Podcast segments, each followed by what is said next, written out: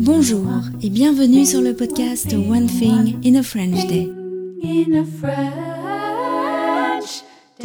Aujourd'hui, vendredi 22 décembre 2023, cet épisode, le numéro 2313, s'intitule Tout est prêt pour Noël. J'espère que vous allez bien et que vous êtes de bonne humeur. Je m'appelle Laetitia, je suis française, j'habite près de Paris et je vous raconte au travers de ce podcast un petit bout de ma journée. Vous pouvez vous abonner pour recevoir le transcript, le texte du podcast sur onethinginafrenchday.com. Le transcript existe en deux versions.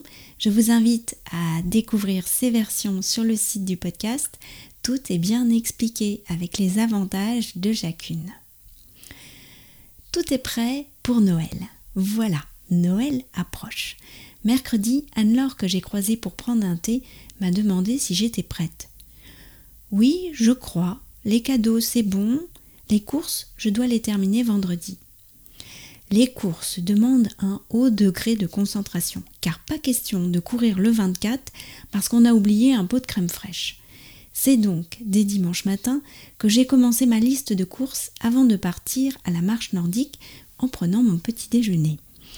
Il me fallait un moment calme pour essayer de penser à tout. Donc, reprendre chacun des moments un à un. Le réveillon du 24, puis le déjeuner du 25, les plats, les apéritifs, les desserts, les vins. Bien sûr, on n'achète pas tout au même endroit, ça serait trop simple. Donc j'ai réparti sur la semaine les courses à faire et les rôles, car Pietro participe bien sûr. Ce matin, j'ai terminé par la volaille et le fromage. Au moment d'acheter la volaille, je me demande toujours ce que j'ai pris l'année précédente et je pense que je prends toujours la même chose. Cette année, j'ai choisi une pardade chapon. Ça va être super bon avec de la compote de pommes et des marrons revenus avec des lardons.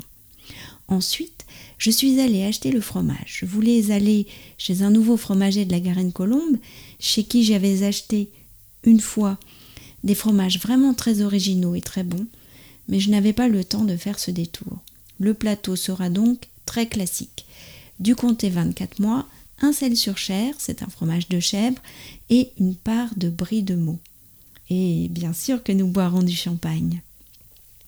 One thing in a French day, c'est fini pour aujourd'hui. Je vous retrouve, je pense, la semaine prochaine pour un nouvel épisode du podcast.